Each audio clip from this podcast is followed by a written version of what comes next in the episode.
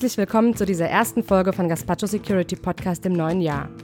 Dieses Mal mit den Moderatoren Patrick und Marie.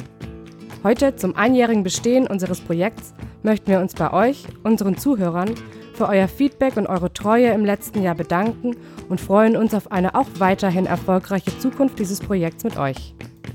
Heute behandeln wir ein Thema, das für die meisten von euch vermutlich bisher nicht gerade im Fokus stand.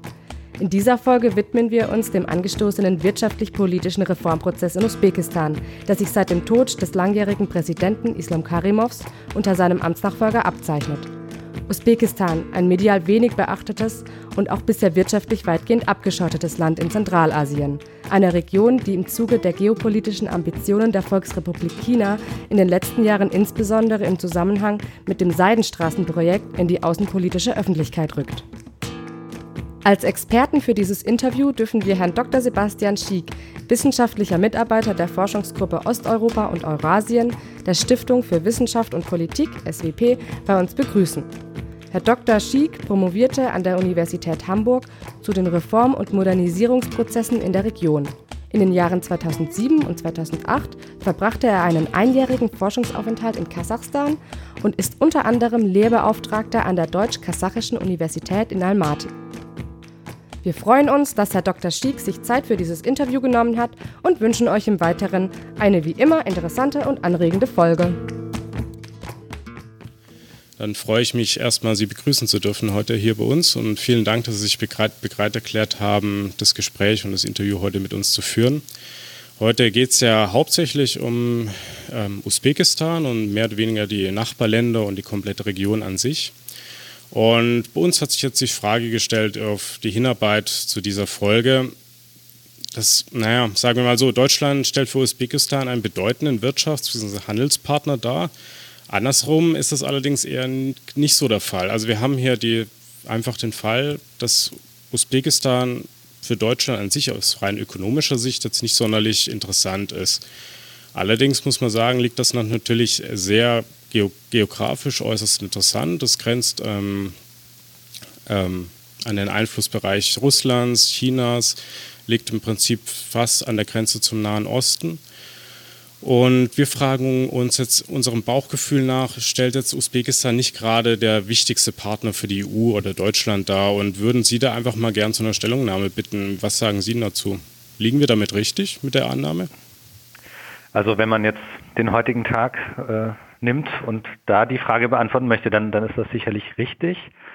Ähm, das war allerdings nicht immer so und wird auch vielleicht in der Zukunft nicht so bleiben. Denn wenn wir uns noch mal kurz die 90er Jahre anschauen, als Usbekistan sowie die anderen Sowjetrepubliken in Zentralasien unabhängig wurde, ähm, war Usbekistan eigentlich der, der erhoffte und der äh, gewünschte Hauptkooperationspartner für die EU und für Deutschland in Zentralasien. Und äh, deutsche und europäische Unternehmen haben sich vor allem auf Usbekistan konzentriert, ähm, aus unterschiedlichen Gründen. Das ist einmal die Lage in der Region, weil es eben im Zentrum ist, aber auch, weil es ähm, der größte Binnenmarkt in dieser Region ist mit 32 Millionen Einwohnern, also auch schon ein richtiger Markt, der eben auch interessant ist für Unternehmen und ähm, der Fokus war eben Anfang der 90er Jahre dann auf Usbekistan, bis ähm, Usbekistan einen Umschwung geleitet hat, das war dann Mitte der 90er Jahre und ähm, die Öffnungspolitik, die Transformationspolitik nach dem Ende der Sowjetunion, wenn man so will, abgebrochen hat und sich zu einem sehr starken repressiven und ähm, auch wirtschaftlich eben sehr abgeschlossenen äh, System entwickelt hat. Und die Folge davon ist eben, dass tatsächlich die, die wirtschaftlichen Beziehungen, äh, die gehen gegen Null zwischen Usbekistan und der Europäischen Union.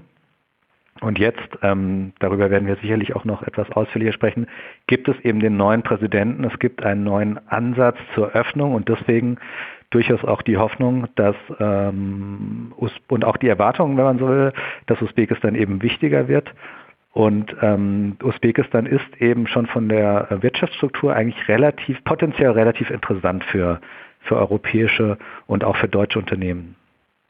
Das ist jetzt erstmal die Antwort auf die wirtschaftliche Dimension. Gut, dann kommen wir direkt zur ersten Frage. Und zwar, ähm, jetzt ist im letzten Dezember, also im Dezember 2016, der alte Präsident gestorben, Islam Karimov, und es kam zu einem Wechsel der Regierungsspitze in Usbekistan. Würden Sie denn sagen, dass es jetzt wieder einen Wechsel gibt, eher wieder hin zu einer, zu einem, ähm, zu einer autoritären Regierung oder wird sich da nichts ändern zukünftig? Ja, das ist in der Tat ähm, die, die gute Frage, die jetzt äh, über die alle debattieren. Also ähm, das haben Sie richtig gesagt. Der ähm, alte Präsident Islam Karimov ist im September 2016 gestorben und ähm, es war unklar, wer dann der Nachfolger wird. Das wurde dann sein Ministerpräsident, der äh, Javkat Mirziyoyev. Und äh, die ersten Prognosen, nachdem klar wurde, dass Mirziyoyev jetzt Präsident wird, waren eigentlich, dass alles beim Alten bleibt, weil es war ja der Ministerpräsident, er war Teil des alten Regimes und deswegen war äh, die Überraschung dann auch sehr groß, als sich abgezeichnet hat, dass Mirziyoyev offensichtlich eine andere Politik verfolgen wird, andere Pläne hat. Und äh, jetzt ist das ja schon über ein Jahr her. Mirziyoyev ist schon seit einem Jahr äh, im Amt. Und ähm, nach wie vor ist der Kurs auf eine leichte Öffnung. Ähm, was können wir da erwarten? Also offiziell ähm, geht es darum, stärkere marktwirtschaftliche Systeme einzuführen, ein stärker marktwirtschaftliches System, also Privatwirtschaft, den Außenhandel zu stärken, Governance äh, zu verbessern, also zum Beispiel Justiz- und Verwaltungsreformen durchzuführen. Hat er ja schon gemacht, auch habe ich gelesen. Also er hat hier angefangen, das Finanzministerium umzukrempeln und ähm, viele Leute zu entlassen, zum Beispiel auch. Genau, also es passiert ja schon äh, in diesem Jahr ist auch schon, Sie haben völlig vollkommen recht, es gibt nicht nur diese Pläne, sondern ähm, es ist auch tatsächlich schon sehr viel passiert und das führt dazu, dass äh, die internationalen Beobachter, aber auch wenn man sich mit äh, Kollegen vor Ort unterhält, eigentlich momentan nach wie vor relativ optimistisch ähm, sind, dass das ein ernst gemeinter Transformationsprozess ist. Äh, allerdings muss man da auch ein Aber hinzufügen. Ähm, also erstens dürfen wir nicht zu viel erwarten. Das möchte ich an zwei Punkten deutlich machen. Erstmal das politische System. Also offiziell ähm, soll sich äh, Usbekistan auch demokratisieren. Da bin ich und auch äh, Kollegen von mir erstmal skeptisch. Also das schließen wir eigentlich aus, dass es jetzt ähm, kurzfristig oder auch sogar mittelfristig zu einer Demokratisierung in Usbekistan kommt, sondern äh, was sich hier abzeichnet, ist eher die Transformation hin zu einem, ich will mal sagen, modernen Autoritarismus. Also ein Autoritarismus, der eher auf äh, Legitimität setzt, der versucht, die Zustimmung der Bevölkerung zu bekommen und ähm, dadurch eben auch weniger Repression einsetzt und eben wirtschaftlich dann auf Marktwirtschaft und, äh, und wirtschaftliches Wachstum setzt. Der zweite Punkt ist, ähm, dass auch hier in diesem wirtschaftlichen Bereich man auch nicht zu viel erwarten darf. Das heißt, ähm, ich rechne hier mit einer gewissen Öffnung, mit der Einführung bestimmter äh, marktwirtschaftlicher äh, Ideen, aber es wird auch wenn man sich eben an die anderen ähm, postsowjetischen Staaten da hinschaut, dann wird das auch Formen von einem oligarchischen oder patrimonialen Kapitalismus oder einer, einer eingeschränkten Marktwirtschaft ähm, annehmen. Das heißt, ähm, das ist auch ein langfristiger Transformationsprozess. Das heißt also, es ist ein bisschen gerade schon durchgeklungen, dass im Prinzip die, also die Ideenlage, die, naja, dass der Präsident, der aktuelle, eigentlich diesen Öffnungsprozess, die Neuausrichtung, die, Reform, die, Reform, also die Reformen nur aus Gründen des Machterhalts durchführt? Ist das im Prinzip seine Intention dahinter oder kann man da auch noch was etwas anderes erkennen? Also ich denke mal, Macht politisches Denken ist immer, steht immer bei allen Politikern, äh, egal an, in welchem System, immer an oberster Priorität. Also natürlich kommen da sicherlich auch noch Werte dazu und andere Faktoren, aber Machtpolitik ist sicherlich wichtig und das ist umso wichtiger natürlich in einem autoritären System, wenn wir jetzt mal kurz die Perspektive des Präsidenten einnehmen, natürlich muss er sich darum kümmern, äh, wie bleibe ich an der Macht. Und ähm, in der Tat kann man diesen Transformationsprozess, den er jetzt eingeleitet hat, durchaus auch so machtpolitisch begründen. Das heißt, er versucht erstmal in einer unsicheren Übergangsphase, wo er erstmal auch seine äh, Macht absichern muss, durch neue innovative Ideen, durch die Zustimmung der Bevölkerung eben seine Macht abzusichern. Das ist ein Grund. Äh, Sie haben nach weiteren Gründen gefragt. Ich denke, dass man die schon äh, sehr deutlich auch sehen kann. Ähm, und das ist vielleicht auch der allerwichtigste Grund, äh, ist einfach, dass das Wirtschaftssystem in Usbekistan, so wie es bisher eben gestrickt war, unter dem alten Präsidenten Karimov einfach an seine an sein Ende gekommen ist, an seine Grenzen gekommen ist. Das wurde schon in den letzten Jahren deutlich, dass die Arbeitslosigkeit, die versteckte Arbeitslosigkeit sehr hoch ist, ähm, dass äh, Usbekistan eben massive äh, andere wirtschaftliche Probleme hat, die es so nicht in der Lage ist zu lösen. Und äh, schon Karimov hat hier versucht, manchmal kleinere Schritte nach vorne zu machen, ist aber eben nie sehr weit gekommen, weil er sich letzten Endes selber im Weg stande. Und ähm, insofern hat Mirziyoyev hier schon auch die Zeichen der Zeit erkannt, dass er dieses System äh, ähm, äh, reformieren muss, damit es ihm eben nicht um die Ohren fliegt. Und ähm, vielleicht noch ein dritter Punkt. Das ähm, hängt sicherlich auch mit geoökonomischen und geopolitischen Veränderungen statt, ähm, insbesondere auch mit ähm, dem Seidenstraßenprojekt Chinas. Das ist ja ein, eine neue oder ein, ein neues Label für, für Chinas Außenpolitik, die aber auch mit bestimmten äh, Zielen verbunden ist, die für Zentralasien eine gewisse Bedeutung haben. Also es geht hier um Infrastrukturprojekte, an denen auch Usbekistan sehr interessiert ist. Und ähm, hier ist eben bislang vor allem Kasachstan der wichtigste Partner Chinas. Und das hat man natürlich auch in Usbekistan immer gesehen, dass Kasachstan hier ähm, einfach das Rennen zu gewinnen scheint. Und ähm, meine Einschätzung ist, ist, dass das auch sicherlich ein Faktor war, den Mirziyoyev ähm, mit einberechnet hat, dass wenn Usbekistan sich jetzt eben nicht ähm, öffnet in gewisser Weise, dass es dann dieses Rennen zum Beispiel um chinesische Investitionen äh, gänzlich verlieren wird. Ähm, jetzt ist meine Frage, aber inwieweit wird sich auch, ist die Öffnung für den Präsidenten auch in gewissermaßen ein Risikofaktor? Also er lässt im Prinzip dadurch Einflussnahme in seinem eigenen Land zu und wenn man jetzt im Prinzip den Berichten glauben kann, ist beispielsweise die usbekische Wirtschaft und auch gerade die Industrie nicht sonderlich wettbewerbsfähig mehr. Das heißt, was würde es bedeuten, wenn plötzlich ähm, Importe aus dem Ausland deutlich günstiger zu haben sind als usbekische Produkte? Würde es nicht gerade dann im Prinzip das Problem der Arbeitslosigkeit deutlich verstärken und eigentlich eher ein naja, sagen wir jetzt mal, machtpolitisches Risiko für den Präsidenten darstellen? Ähm, ja, also das äh, sehe ich auf jeden Fall auch so. Risiken auf, auf mehreren Ebenen. Sie haben die wirtschaftliche Ebene angesprochen. Ähm, da schätze ich die Führung schon so ein, dass sie da natürlich jetzt auch nicht das Land in, von einem auf den anderen Tag öffnen, sondern hier auch sehr vorsichtig vorgehen. Da hat man ja auch einiges gelernt bei den nicht immer gelungenen Transformationsprozessen in den 90er Jahren im post-sowjetischen Raum, wo man einfach viel zu schnell ähm, die Wirtschaftssysteme geöffnet hat.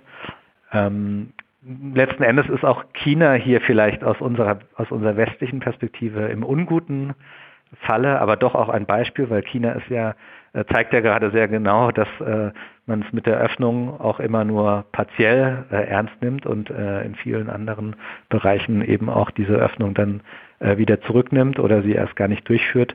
Deswegen wird hier Usbekistan sicherlich auch selektiv vorgehen. Aber im Prinzip ist da damit schon ein großes Risiko verbunden. Also es gibt hier auch vergleichende Forschung dazu. Ähnlich, es gab bereits früher in den, im letzten Jahrzehnt oder auch schon in den 80er Jahren ähnliche Transformationsprozesse, wo sich autoritäre Staaten geöffnet haben, ähm, Marktwirtschaft eingeführt haben. Das hat in manchen Fällen sehr gut geklappt ähm, und in anderen Fällen ist das aber auch schiefgegangen. Ähm, das heißt, hier ist es einfach auch wichtig dann für das Land, dass eine kluge wirtschaftliche Strategie ähm, ja, sich ausgedacht wird, die eben auch dann nachhaltiges Wachstum und vor allem eben, wie Sie das auch richtig angemerkt haben, Arbeitsplätze schafft. Der zweite Punkt ist, die, wo ich halt auch noch ein großes Risiko sehe, ist eben die politische Ebene.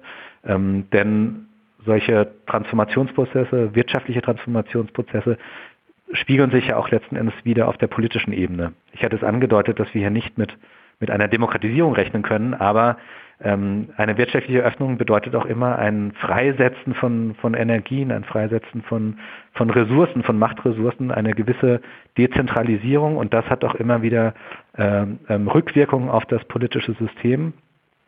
Und insofern ist das jetzt eben äh, aus der Sicht des Präsidenten sicherlich die große Herausforderung, hier ähm, eine kontrollierte Öffnung durchzuführen, die aber die Stabilität des Gesamtsystems äh, eben nicht gefährdet. Und Jetzt, wenn es hier den Raum für Investitionen schon gibt, wenn da eben diese, ja, diese, dieser Platz geschaffen wird, wäre es dann nicht für die EU möglich, ähm, dort Investitionen gezielt durchzuführen und so auch Arbeitsplätze für die Menschen dort zu schaffen beispielsweise und so auch die Wirtschaft anzukurbeln, aber andererseits eben auch ja einen gewissen Einfluss zu nehmen auf die Region? Also in Investitionen äh, von durch EU-Unternehmen sind sicherlich äh, denkbar. Es gibt auch bereits einige Unternehmen, die die sogar trotz der sehr widrigen Bedingungen unter dem alten Präsidenten, unter Karimov, gesagt haben, Usbekistan ist längerfristig so wichtig, dass wir jetzt, obwohl äh, die Situationen maximal schlecht sind, für uns trotzdem äh, vor Ort sind und trotzdem versuchen hier ähm, ein Industriewerk ähm, am Leben zu erhalten. Und das hat auch geklappt bei einzelnen Unternehmen. Ähm, das zeigt nochmal eben, wie, wie interessant äh, Usbekistan eben da doch ist. Bei VW äh, zum Beispiel, oder? Entschuldigung, bitte? bei VW zum Beispiel, oder? Also MAN ist ein Beispiel ähm, mhm. oder ähm, ein Zementwerk ist ein weiteres Beispiel. Also es gibt da einige vereinzelte Unternehmen, wo eben klar war, das lohnt sich jetzt nicht aus einer rein ökonomischen Sicht, sondern das sind eher sogar langfristige ähm, Versuche hier eben in dem Land äh, Fuß zu fassen für die Zeit unter einem neuen Präsidenten, die er jetzt eben eingetroffen ist. Also die EU selber macht ja keine Investitionen, das machen die Unternehmen. Natürlich kann, äh, können äh, Regierungen, West, also europäische Regierungen, äh, solche Investitionen absichern durch Hermes. Äh, Bürgschaften. Und äh, dann stehen natürlich noch von EU-Seite äh, Kredite zur Verfügung durch die Europäische Bank für ähm, Wiederaufbau und Entwicklung, die EBRD.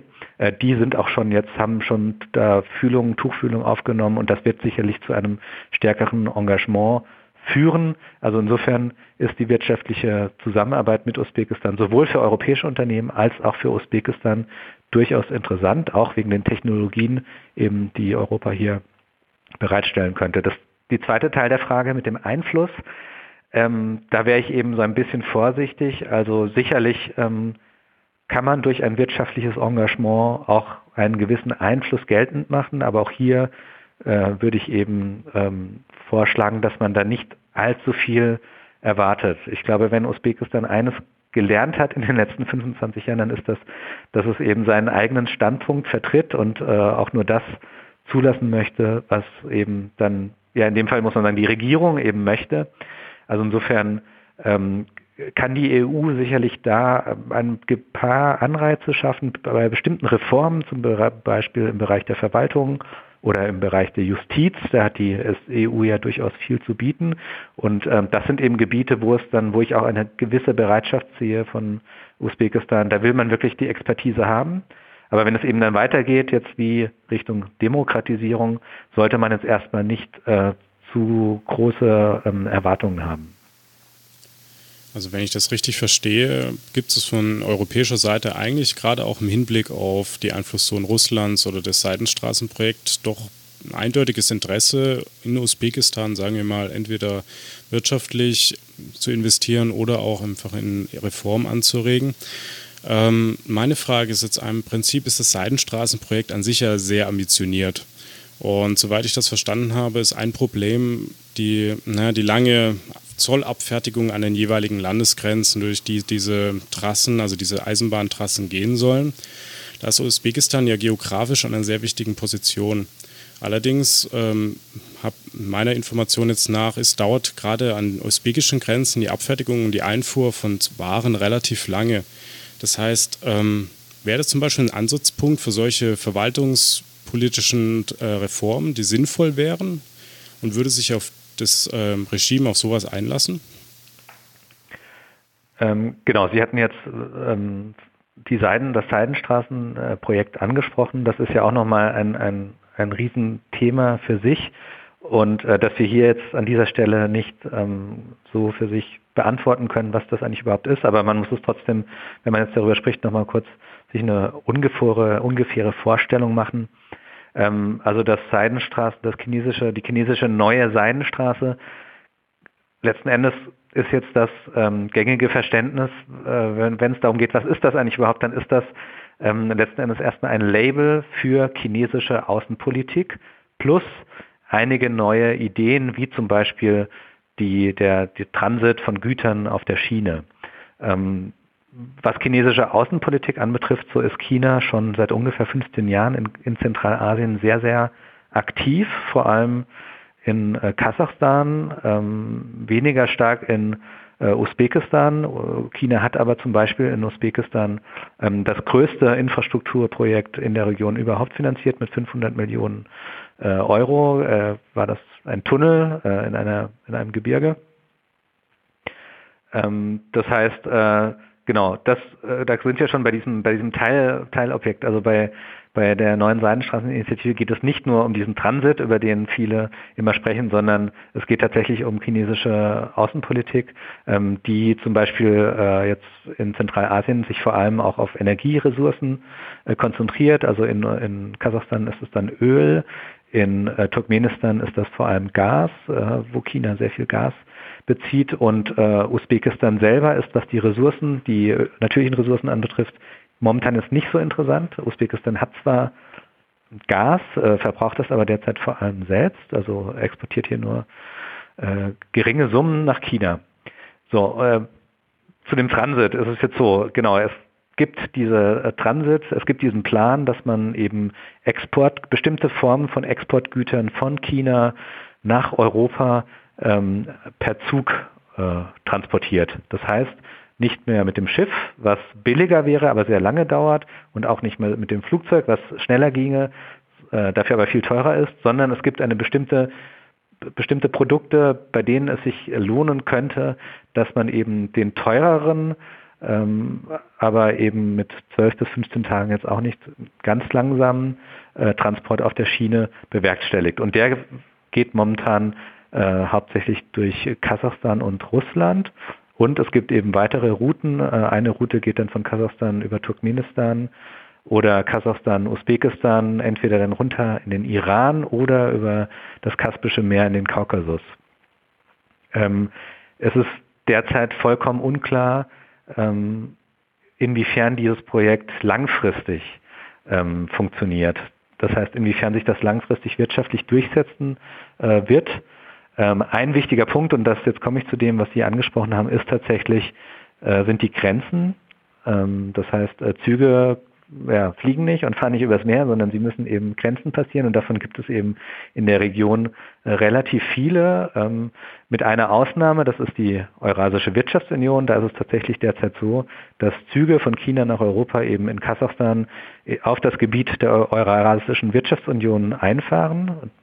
Das ist äh, dann in Kooperation oder in Zusammenarbeit mit, mit Russland ähm, und können dann eben bis über Russland und äh, nach Belarus und verlassen eigentlich in Belarus erst wieder diesen einheitlichen Wirtschaftsraum. Das ist eben sehr praktisch für diese Idee, weil hier viele Grenzen wegfallen.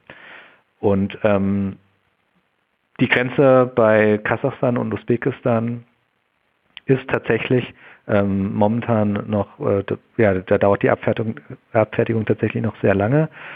Und ähm, die beide Länder haben jetzt eine Roadmap äh, verabschiedet. Das heißt, hier gibt es ähm, von usbekischer Seite vor allem vermutlich ähm, den Anreiz hier, das zu beschleunigen, um eben auch diese Strecke äh, von Kasachstan nach Usbekistan dann zu beschleunigen. Ähm, das heißt, die Roadmap gibt es, die Reformen sind aber sehr, sehr schwierig durchzuführen ähm, auch aus innenpolitischen Gründen. Ähm, und was jetzt hinzukommt, ist auch, dass man einfach nicht weiß, inwiefern China dann diese Route von Kasachstan nach Usbekistan äh, ja, überhaupt favorisieren wird. Ähm, das heißt, es ist im Endeffekt gar nicht klar, inwieweit Usbekistan überhaupt in das Seitenstraßenprojekt eingebunden werden würde, im Falle davon, dass es zum Beispiel jetzt die verwaltungstechnischen Voraussetzungen schaffen wird?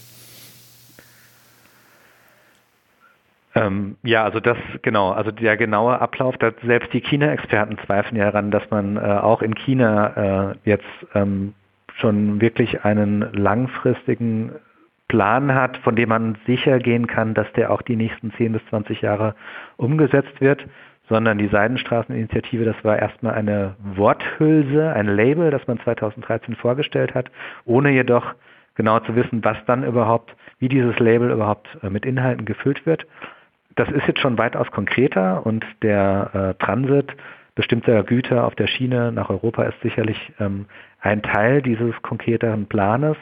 Ähm, aber darüber hinaus ähm, wird sich dieser Plan sicherlich auch immer wieder wandeln und das kann dann natürlich auch äh, bestimmte Länder betreffen, die dann ähm, eben doch wieder aus der Auf auf, vom Aufmerksamkeitsschirm Chinas eben runterfallen. Ähm, nun hat China jetzt in äh, Usbekistan eben sehr viel äh, noch nicht investiert, aber eben auch Projekte durch Kredite finanziert.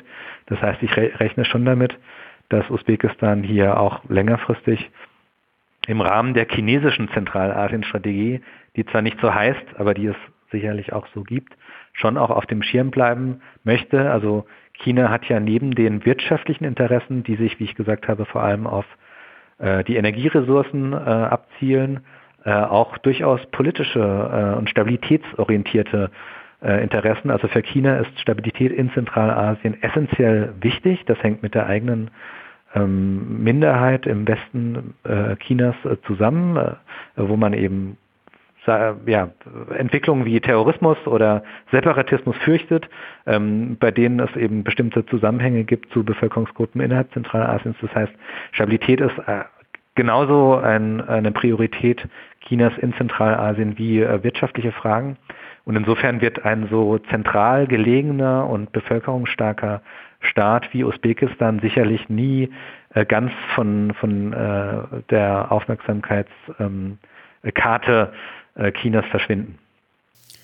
Wir haben jetzt sehr viel über die chinesische Außenpolitik in der Region geredet, aber gibt es ein entsprechendes Pendant auf europäischer Seite? Also gibt es Anstrengungen, Bemühungen der EU oder der einzelnen Mitgliedstaaten im Prinzip dort verstärkt ähm, in die Region zu investieren? Also jetzt nicht nur wirtschaftlich, sondern auch einfach politisch? Mhm.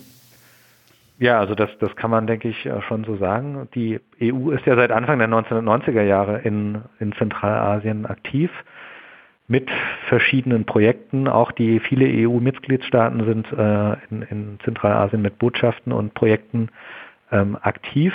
Jetzt gibt es dann auch noch seit 2007 eine EU-Zentralasien-Strategie, die jetzt gerade in diesem Moment bis äh, Ende 2019 komplett überholt wird. Das heißt, das Ziel ist es, 2021 ähm, dann eine neue Zentralasien-Strategie zu haben. Ähm, die bisherige Zentralasien-Strategie wird sehr gemischt beurteilt, auch durch die Europäische Kommission selbst, weil hier im Prinzip einfach mal alles, was die EU so macht in Zentralasien, in diese Strategie aufgenommen äh, wurde. Das war nicht eher eine Arbeitsbeschreibung dessen, was die EU macht und keine Strategie. Das soll sich jetzt ähm, etwas ändern. Das heißt, man versucht hier nochmal stärker bestimmte äh, Themen herauszugreifen, äh, mit denen sich die EU ähm, positionieren kann in der Region, damit es nicht am Ende zerfasert und man irgendwie überall mitmischt, aber nirgendwo ähm, mit einem entscheidenden Fußabdruck. Und man versucht eben auch Themen zu finden, die stärker auch in den Interessen der jeweiligen äh, Staaten, also der Regierungen, aber auch der Gesellschaften liegen. Und äh, als drittes vielleicht noch ähm, ist man so ein bisschen mit der Frage beschäftigt, ob man auch stärker nach Interessenskohärenzen mit anderen Großmächten suchen müsste, um äh, hier EU-Interessen ähm, ähm, stärker durchzusetzen. Die, die entscheidenden Großmächte sind ja einmal China und Russland. Und dann gibt es aber auch noch andere Staaten wie zum Beispiel Japan oder Südkorea, die sich zunehmend hier in der Region auch engagieren. Und ähm, genau, also insofern ist dieser Prozess im Gange. Ähm, man sollte, wie ich das schon einmal angedeutet habe, aber auch nicht zu viel erwarten, dass die EU jetzt hier den Einfluss massiv ausweiten könnte. Der Rahmen ist im Prinzip gesteckt. Das heißt, es gibt für einen Zeitraum von sechs Jahren gibt es eben äh, im Rahmen dieser EU-Zentralasien-Strategie Mittel von knapp einer Milliarde Euro. Das ist natürlich äh, keine ganz bescheidene Summe, muss man aber bedenken, es verteilt sich eben auf sechs Jahre und auf fünf Staaten. Und äh, da kann man, da kann die EU natürlich mit äh, Mitteln, die China hier in Zentralasien investiert oder im Rahmen von Krediten eben vergibt, äh, überhaupt nicht mithalten. Aber die EU hat im Prinzip, oder gerade Europa und der Westen hat durchaus ein äh, teilweise ein positives Image, vor allem in, in westlich orientierten Gesellschaften wie in Kasachstan, sodass ich doch denke, dass wenn die EU hier bestimmte Themen herausgreift, die äh, in vielfacher Hinsicht sinnvoll sind, auch durchaus in der Lage ist, über Softpower einen gewissen positiven Einfluss auf die Region auszuüben. Was wären das Ihrer Meinung nach für Themen? Also aus Ihrer persönlichen Perspektive heraus, was würden Sie der EU raten, im Prinzip ihren, Ihre Themenschwerpunkte zu setzen? Ja, also, ähm, also ein wichtiges Thema ist sicherlich äh, Bildungspolitik. Ich glaube, hier hat die EU ähm, einfach viel Stärken, äh, kann sie nachweisen, dass sie hier Stärken hat. Sie hat ein äh, gutes, ähm, erfolgreiches Bildungssystem, das vielleicht noch weniger kommerzialisiert ist als jetzt in anderen westlichen äh, Staaten. Ähm, das ist sicherlich ein, ein Punkt, den auch äh, die zentralasiatischen Regierungen äh, begrüßen und den die Gesellschaften sicherlich, die Gesellschaften sicherlich auch benötigen. Also gerade wenn man sich jetzt nochmal Usbekistan speziell anschaut, ist ja hier eines der wichtigen Ziele eben eine äh, wirtschaftliche Modernisierung, eine teilweise eine Industrialisierung. Ähm, und ähm, wenn man sich die Strategien genau anschaut, dann spielen eben die aktuellen globalen Schlagworte wie Digitalisierung ähm, eine, eine eine wichtige Rolle und äh, hierfür benötigt, benötigen die Staaten natürlich gut ausgebildetes Personal. Also ich glaube, dass hier die EU einen Akzent setzen könnte, ähm, indem sie sich eben vor allem im Bereich von Bildung engagiert. Ähm, das betrifft dann nicht nur die Wirtschaft, sondern auch die Staaten selber brauchen ja, ähm, wenn sie effektive ähm, Staaten, äh, ähm, professionelle Staaten eben haben möchten, brauchen sie auch gut ausgebildetes Personal. Ähm, das ist der eine Punkt. Ähm, wirtschaftliche Zusammenarbeit ähm, macht sicherlich äh, auch in vielfacher Weise Hinsicht, äh, macht in vieler Weise Sinn, ähm, wobei das dann auch wiederum stark an den äh, Wirtschaftsunternehmen hängt, inwiefern die eben da Interesse haben und bereit sind zu investieren. Und dann aber ähm, sollte man natürlich auch immer nicht vergessen, auch wenn ich davor skeptisch war, dass die EU jetzt hier einen Einfluss entfalten kann in Richtung Demokratisierung.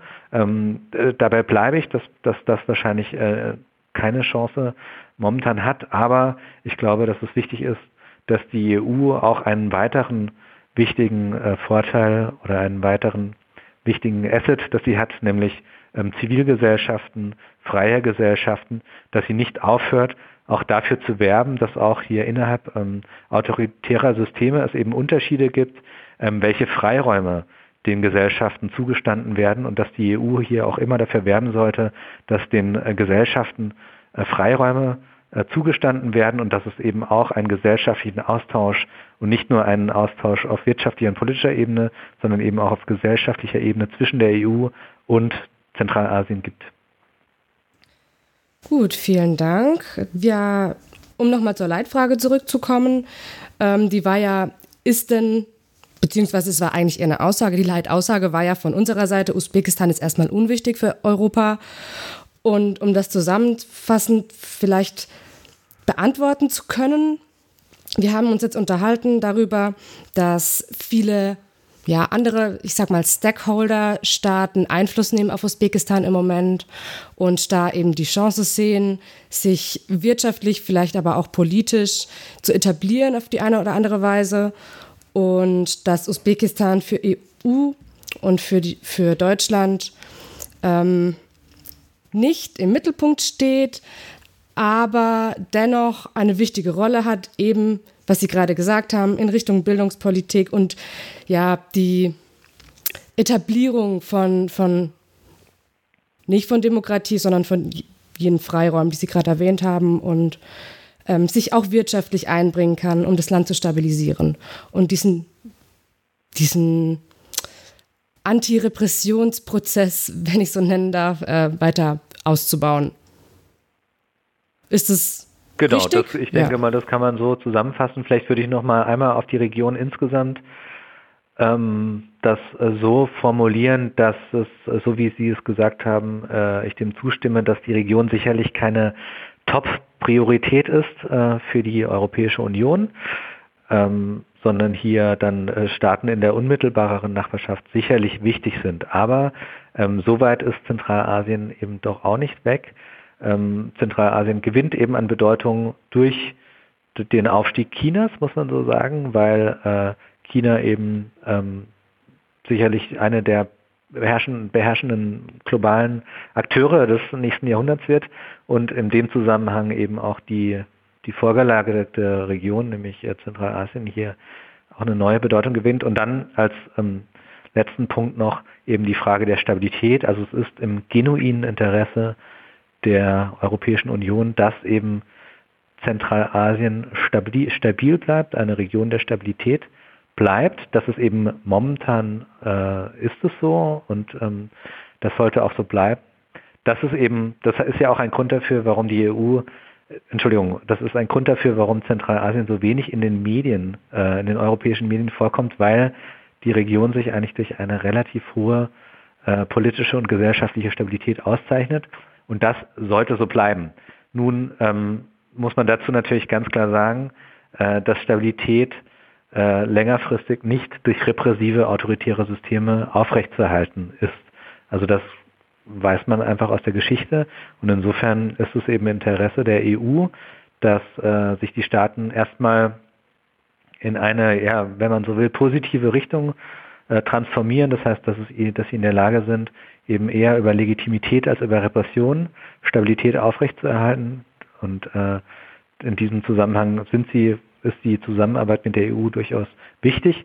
Aber auch wenn es vielleicht, wenn man sich China anschaut oder auch Trump in den USA gerade nicht so scheint, dass es um die Demokratie in der Welt gut bestellt ist, ähm, dass die Demokratie natürlich auch viele Vorteile hat und die EU, glaube ich, auch jetzt am Beispiel der, der Region Zentralasien. Deswegen, auch wenn es hier nicht unmittelbaren äh, Demokratisierung gibt, auch nicht aufhören sollte, auch immer wieder zu zeigen, dass ähm, demokratische Systeme längerfristig doch äh, die bessere Wahl sind.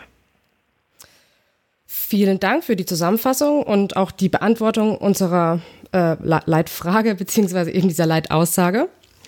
Jetzt haben wir noch eine abschließende Frage, die stellen wir allen unseren, ähm, unseren Gästen. Und zwar, welches Buch haben Sie denn im Schrank, das Sie vielleicht mal geschenkt bekommen haben oder das Ihnen einfach in die Hände gefallen ist, das Sie aber auf gar keinen Fall lesen möchten oder dass Sie einfach nicht mehr lesen werden, weil Sie nicht dazukommen, weil Sie keine Lust haben? Okay.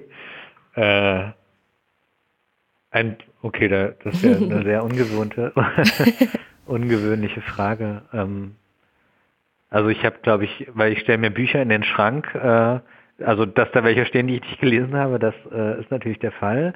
Aber die stehen dann da, weil ich sie nochmal irgendwann lesen möchte. Ähm, das ist ja auch ein bisschen fies eigentlich. Ne? also dann, das ist ja, also puh, da muss man ja richtig ähm, denunzieren. Jetzt könnte ich natürlich die Bücher nennen, die die Präsidenten so geschrieben haben. Oder vielleicht in Brockhaus. Den, der steht hier nicht. ja. Puh, also da kann ich eigentlich, da kann ich eigentlich, das ist jetzt, äh, was antworten denn die anderen Leute so darauf? Ähm, ein Gast hat mal, ein, ein, Gast hat mal geantwortet, dass er äh, das kommunistische Manifest nicht mehr lesen möchte in, in seinem okay. Leben. Außer okay. wenn er mal in, in Kriegsgefangenschaft gerät, oder wie war das?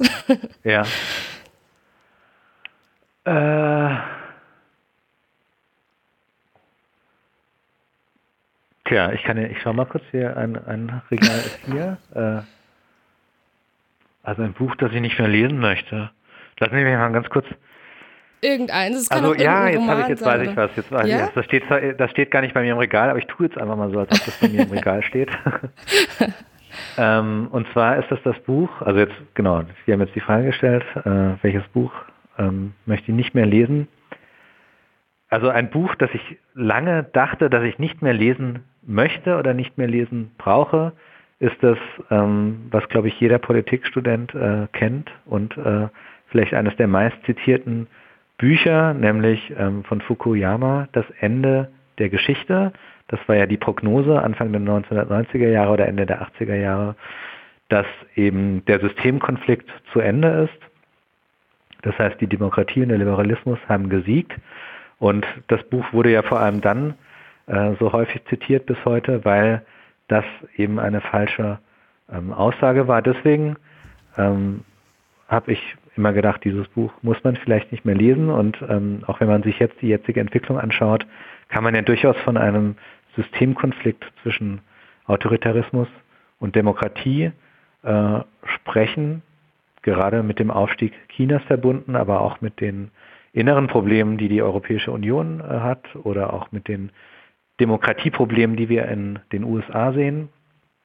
Aber jetzt, wo Sie mich danach fragen, würde ich das Buch vielleicht doch mal wieder aus dem, äh, aus dem Regal herausholen, weil ich glaube, das, was wir jetzt auch gerade brauchen in dieser Zeit, ist ja sicherlich auch etwas Hoffnung. Äh, darüber, dahingehend, dass eben der, die Demokratie und der Liberalismus eben ähm, auch längerfristig eine Chance haben auf dieser Welt und vielleicht sogar sich irgendwann das, äh, die, die Zeichen der Zeit wieder in eine Richtung drehen, wo sie sogar wieder verstärkt im Auftrieb sind und vielleicht finde ich in dem Buch sogar ein paar Anregungen. Insofern nehme ich jetzt Ihre Frage zum Anlass, das Buch einfach mal wieder rauszunehmen und mal nochmal anzuschauen, was da eigentlich drin steht. Ja, wunderbar. Dankeschön. Okay. Vielen Dank. Ein wunderbares Schlusswort. Ja. Dann bedanken wir uns mal sehr ja. herzlich, dass Sie bereit erklärt haben. Bis bald. Tschüss, auf Wiederhören. Jo. Tschüss. Wenn euch diese Folge gefallen hat, würden wir uns sehr darüber freuen, wenn ihr unser Projekt euren Bekannten und Freunden weiterempfehlen würdet, uns auf Facebook liked, unsere Folgen weiterverbreitet oder auch einfach nur uns eine nette kleine Rezession auf iTunes schreiben würdet. Ihr würdet damit anderen interessierten Hörern immens helfen, auf uns aufmerksam zu werden und uns natürlich auch langfristig motivieren, an diesem interessanten und spannenden Projekt weiter dran zu bleiben. In diesem Sinne, vielen Dank fürs Zuhören, euch noch einen schönen Tag und bis bald.